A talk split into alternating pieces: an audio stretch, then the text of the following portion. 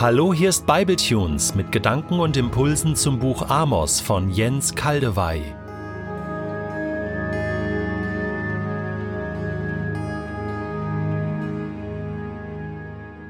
Ich lese in der Übersetzung Hoffnung für alle Amos 9, die Verse 11 bis 15. Gott sagt, an jenem Tag werde ich das Reich von König David wieder aufbauen. Jetzt gleicht es zwar einem verfallenen Haus, doch dann richte ich die umgestürzten Wände wieder auf und schließe die Risse in der Mauer. Ja, ich lasse es wieder an seinem alten Glanz erstehen. Die Israeliten werden in Besitz nehmen, was vom Gebiet der Edomiter übrig geblieben ist. Auch über all die anderen Völker, die ich zu meinem Eigentum erklärt habe, werden sie ihre Herrschaft ausdehnen. Dafür sorge ich, der Herr, mein Wort gilt. Es kommt die Zeit, da wird es eine sehr reiche Ernte geben. Dann mähen die Arbeiter noch das Getreide ab, wenn der Bauer schon kommt, um den Acker wieder zu pflügen. Man tritt die Trauben noch in der Kälte, obwohl die Zeit der Aussaat schon wieder begonnen hat. Ja, es wird so viele Trauben geben, dass ihr Saft die Berge und Hügel herabfließt. Denn ich wende das Schicksal meines Volkes wieder zum Guten. Die Israeliten bauen die verwüsteten Städte wieder auf und werden auch darin wohnen. Sie pflanzen Weinberge an und werden den Wein davon trinken. Sie legen Gärten an und werden deren Früchte genießen. Ich pflanze sie wieder in ihr Land ein, und niemand wird sie dann mehr herausreißen. Denn dieses Land hab ich, der Herr, ihr Gott, ihm gegeben. Mein Wort gilt. Ich glaube, ich sitze im falschen Film. Diese Redewendung verwenden wir, wenn sich etwas als völlig anders herausstellt, als wir uns vorgestellt haben. Oft wird dieser Spruch ergänzt durch einen weiteren. Das kann doch wohl nicht wahr sein. Wir sind frustriert, unsere Erwartungen sind ins Gegenteil verkehrt worden, wir hatten Schönes erwartet und nun das. Hier, am Schluss des Amos-Buches, läuft's umgekehrt. Aus der Tragödie, aus dem Drama wird plötzlich ein Wohlfühlfilm mit absolut nicht kitschigen, sondern extrem glaubwürdigen Happy End. Bin ich plötzlich in einem anderen Film gelandet? Nein, es ist immer noch der gleiche Film. Ein Film, der die Wirklichkeit der Welt abgebildet hat. Eigentlich eine Art Dokumentarfilm. Unrecht, Korruption, Ausbeutung, Krieg und Zerstörung. So ist es ja immer wieder in der Welt, und so ist es immer wieder mit Israel passiert. Aber der gleiche Film ändert sich plötzlich. Es ist aber immer noch der gleiche Film und der gleiche Regisseur. Danke, Jesus, du Regisseur aller Dinge, für das Ende des Films. Danke, Yahweh, Gott Israels, für diese Worte. Danke für die Helligkeit, die Wärme, die Liebe, den Trost, die Hoffnung dieser Worte, dieses herrlichen Ausblicks auf eine zwar ferne, aber von dir selbst garantierte Zukunft. Danke, Herr, dass es genauso kommen wird, wie du es hier ankündigst. Es wird wieder hell. Es war ja auch wirklich immer wieder furchtbar finster in den vorherigen Abschnitten. Ja, die angekündigten Gerichte an das Nordreich Israel haben sich zwar 722 vor Christus erfüllt, Gott hat sein Wort gehalten. Samaria mit seinen Palästen, Bethel und Gilgal mit ihren Heiligtümern wurden vom grausamen assyrischen Heer komplett zerstört. Von der Oberschicht kam der größte Teil ums Leben, viele auch aus der Bevölkerung. Ein größerer Teil wurde verschleppt und irgendwo verstreut im assyrischen Reich angesiedelt.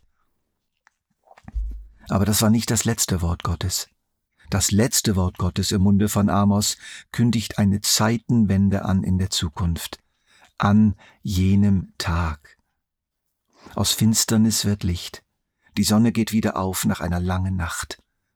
Gott wird nochmals ganz neu und ganz anders handeln. An jenem Tag werde ich das Reich von König David wieder aufbauen. An jenem Tag. Das ist eine Art Standardformulierung, die wir häufig antreffen für das glorreiche Erlösungshandeln Gottes in der Zukunft mit zwar schweren Gerichten für die Welt auf der einen Seite, aber auch mit einem rettenden und erlösenden Handeln für viele Menschen und besonders für Israel, was wiederum einmünden wird in ein weltreiches Friedensreich. Eine von mehreren Beschreibungen dieses Tages findet sich in der Offenbarung des Johannes Kapitel 16 bis 22. Weltweite Gerichte, Zerstörung des ausbeuterischen Weltwirtschaftssystems, Wiederkunft Christi, Vernichtung des antichristlichen Heeres, Vollendung des Volkes Gottes und seiner Wohnung, dem neuen Jerusalem, Umzug des neuen Jerusalems auf die große neue Erde, auf der Nationen in Frieden und Gerechtigkeit wohnen, gesegnet und wohltuend regiert vom Volk Gottes in Jerusalem, das aus erlösten und vollendeten Judenchristen und Heidenchristen besteht, unsere Zukunft im Schnelllauf. Gott sagt, an jenem Tag werde ich das Reich von König David wieder aufbauen. Jetzt gleicht es zwar einem verfallenen Haus, doch dann richte ich die umgestürzten Wände wieder auf und schließe die Risse in der Mauer. Ja, ich lasse es wieder an seinem alten Glanz erstehen. Im hebräischen Text ist allerdings nicht von einem Reich die Rede, sondern von einer Hütte. Hütte. Gott will die Hütte Davids wieder aufbauen. Ja, von außen betrachtet war es ein Reich, das David beherrschte, glanzvoll, groß, und es ging vergleichsweise gerecht darin zu und her. Aber in den Augen Gottes war es doch nur eine Hütte, anfällig, brüchig. Und sie zerfiel ja dann auch sehr schnell. Bereits unter Davids Sohn Salomo setzte der Niedergang ein. Es bleibt dabei, all unsere eindrücklichen Reiche, seien es politische, wirtschaftliche oder kulturelle, es sind Hütten. Aber Gott, er selbst, wird die Hütte Davids wieder aufbauen und alle Risse schließen. Risse, die eigentlich von Anfang an da waren. Das davidische Königreich wird in einer viel stärkeren und stabileren Form, weil von Gott selbst gegründet und repariert, wieder errichtet werden. Aber wie? Es geschieht in mehreren Stufen.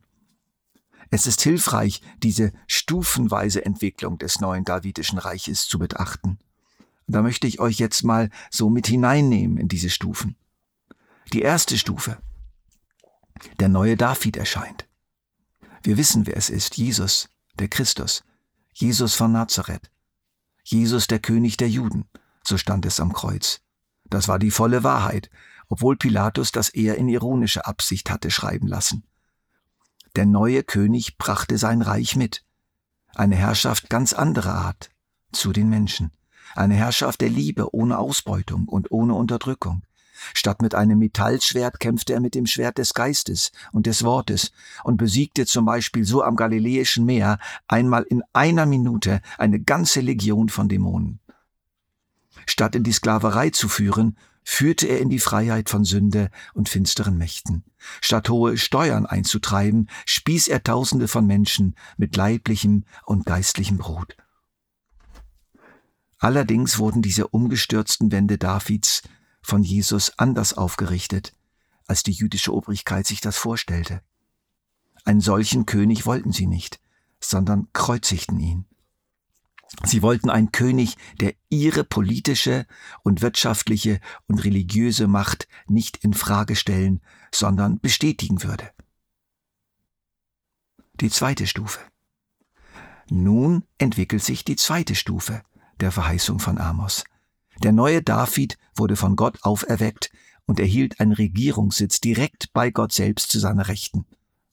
Er wurde nun als weltweiter König autorisiert, als Fürst der Könige der Erde, als König der Könige. Von dort regiert er bis heute die ganze Welt.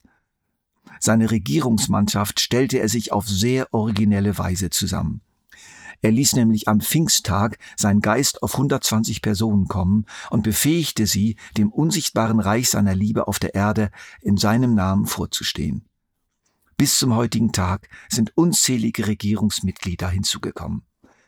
Dieses unsichtbare Reich des Königs Jesus Christus und seiner Gemeinde regiert tatsächlich diese Welt, unsichtbar zwar, unscheinbar oft, unvollkommen, verfolgt und verachtet, aber sehr real im Hintergrund des Weltgeschehens.